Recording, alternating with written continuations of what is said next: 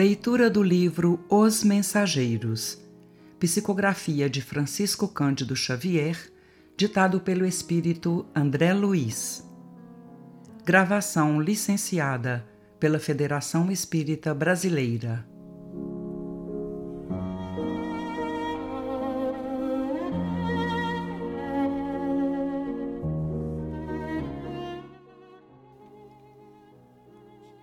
Capítulo 18 Informações e esclarecimentos. A volta de Ismalha ao círculo da conversação impediu o prosseguimento do assunto. Aproveitando, talvez, a oportunidade, Aniceto perguntou ao administrador: Que me diz da continuação de nossa viagem? Estimaríamos alcançar ainda hoje as esferas da crosta. Dirigiu-nos Alfredo significativo olhar e falou: Não me sinto com direito de alterar-lhes o plano de serviço, mas seria conveniente pernoitarem aqui. Nossos aparelhos assinalam a aproximação de grande tempestade magnética ainda para hoje. Sangrentas batalhas estão sendo travadas na superfície do globo. Os que não se encontram nas linhas de fogo permanecem nas linhas da palavra e do pensamento. Quem não luta nas ações bélicas está no combate das ideias, comentando a situação. Reduzido número de homens e mulheres continua cultivando a espiritualidade superior. É natural, portanto, que se intensifiquem ao longo da crosta espessas nuvens de resíduos mentais dos encarnados invigilantes, multiplicando as tormentas destruidoras. Aniceto escutava com atenção. Não me preocupo com sua pessoa, continuou Alfredo, dirigindo-se de maneira particular ao nosso instrutor.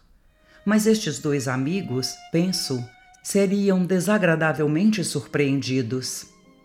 Tem razão, concordou Aniceto. E, esboçando significativa expressão fisionômica, prosseguiu avalio o sacrifício dos nossos companheiros espirituais nos trabalhos de preservação da saúde humana. São grandes servidores, disse o senhor do castelo.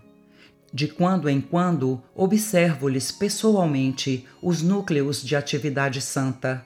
A humanidade parece preferir a condição de eterna criança. Faz e desfaz os patrimônios da civilização como se brincasse com bonecas nossos amigos suportam pesados fardos de serviço para que as tormentas magnéticas, invisíveis ao olhar humano, não disseminem vibrações mortíferas a se traduzirem pela dilatação de penúrias da guerra e por epidemias sem conta. As colônias espirituais da Europa, mormente as de nosso nível, estão sofrendo amargamente para atenderem às necessidades gerais já começamos a receber grandes massas de desencarnados em consequência dos bombardeios. Nosso lar, pela missão que lhe cabe, ainda não pode imaginar todo o esforço que o conflito mundial vem exigindo da nossa colaboração nas esferas mais baixas. Os postos de socorro de várias colônias ligadas a nós estão superlotados de europeus desencarnados violentamente fomos notificados de que as súplicas da Europa dilaceram o coração angélico dos mais altos cooperadores de nosso Senhor Jesus Cristo. Aos terríveis bombardeios na Inglaterra, Holanda, Bélgica e França, sucedem-se outros de não menor extensão. Depois de reiteradas assembleias dos nossos mentores espirituais, resolveu-se providenciar a remoção de pelo menos 50% dos desencarnados na guerra em curso para os nossos núcleos americanos. Temos aqui o nosso campo de concentração com mais de 400. Mas não há dificuldade no socorro a essa gente? indagou Aniceto em tom grave. E a questão da linguagem? Os serviços de socorro, apesar de intensos na Europa, têm sido muito bem organizados, explicou Alfredo. Para cada grupo de 50 infelizes, as colônias do Velho Mundo fornecem um enfermeiro instrutor com quem nos possamos entender de modo direto. Desse modo, o problema não pesa tanto, porque nossa parte de colaboração consta de fornecimento de pessoal de serviço e de material de assistência. Não seria, porém, mais justo, indagou Vicente, que os desencarnados dessa espécie fossem mantidos nas próprias regiões do conflito? Alfredo sorriu e explicou. Nossos instrutores mais elevados são de parecer que essas aglomerações seriam fatais à coletividade dos espíritos encarnados. Determinariam focos pestilenciais de origem transcendente com resultados imprevisíveis. Inúmeros de nossos irmãos que perdem o corpo nas zonas assoladas não conseguem subtrair-se ao campo da angústia. Mas quantos ofereçam possibilidades de transferência para cá dentro das nossas cotas de alojamento, são retirados dali sem perda de tempo, para que seus pensamentos atormentados não pesem em demasia nas fontes vitais das regiões sacrificadas. Nesse ínterim, Aniceto interveio, esclarecendo. Embalde voltarão os países do mundo aos massacres recíprocos. O erro de uma nação influirá em todas, como o gemido de um homem perturbaria o contentamento de milhões. A neutralidade é um mito, o insulamento, uma ficção do orgulho político. A humanidade terrestre é uma família de Deus, como bilhões de outras famílias planetárias no universo infinito. Em vão a guerra desfechará desencarnações em massa. Esses mesmos mortos pesarão na economia espiritual da Terra Enquanto houver discórdia entre nós, pagaremos doloroso preço em suor e lágrimas. A guerra fascina a mentalidade de todos os povos, inclusive de grande número de núcleos das esferas invisíveis. Quem não empunha as armas destruidoras dificilmente se afastará do verbo destruidor no campo da palavra ou da ideia.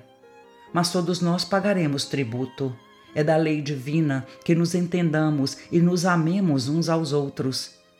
Todos sofreremos os resultados do esquecimento da lei, mas cada um será responsabilizado de perto pela cota de discórdia que haja trazido à família mundial.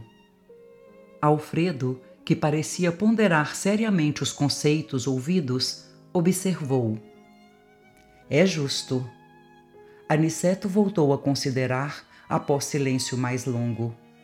Estive pessoalmente a semana passada em Alvorada Nova, que fica em zonas mais altas, e vinha saber que avançados núcleos de espiritualidade superior dos planetas vizinhos, desde as primeiras declarações desta guerra, determinaram providências de máxima vigilância nas fronteiras vibratórias mantidas conosco.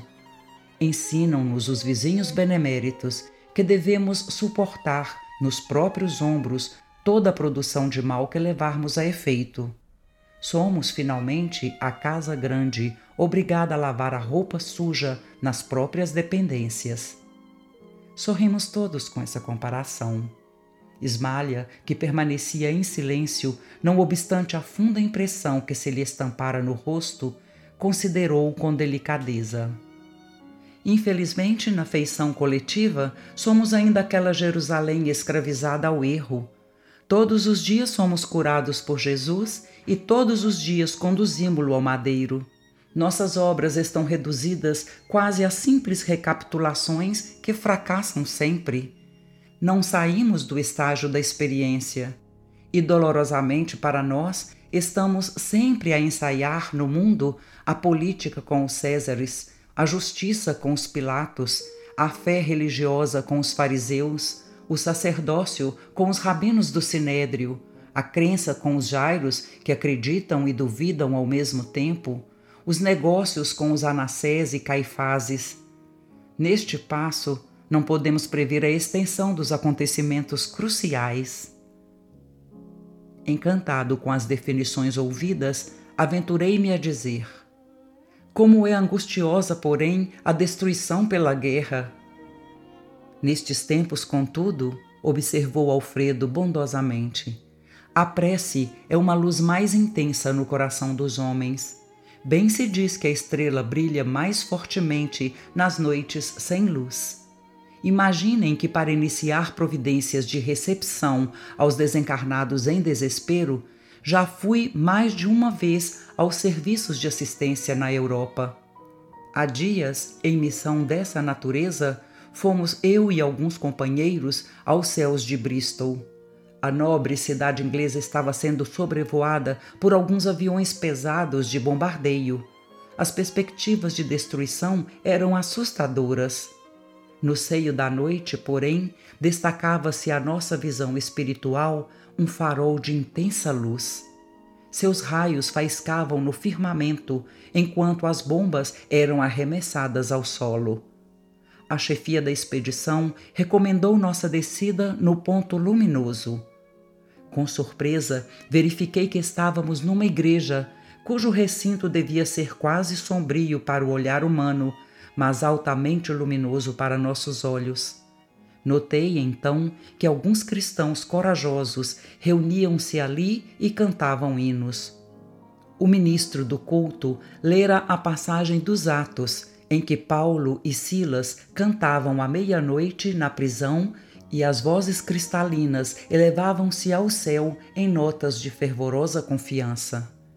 Enquanto rebentavam estilhaços lá fora, os discípulos do Evangelho cantavam, unidos em celestial vibração de fé viva. Nosso chefe mandou que nos conservássemos de pé diante daquelas almas heróicas que recordavam os primeiros cristãos perseguidos em sinal de respeito e reconhecimento. Ele também acompanhou os hinos e depois nos disse que os políticos construiriam os abrigos antiaéreos mas que os cristãos edificariam na terra os abrigos antitrevosos. Às vezes, concluiu o senhor do castelo em tom significativo, é preciso sofrer para compreender as bênçãos divinas.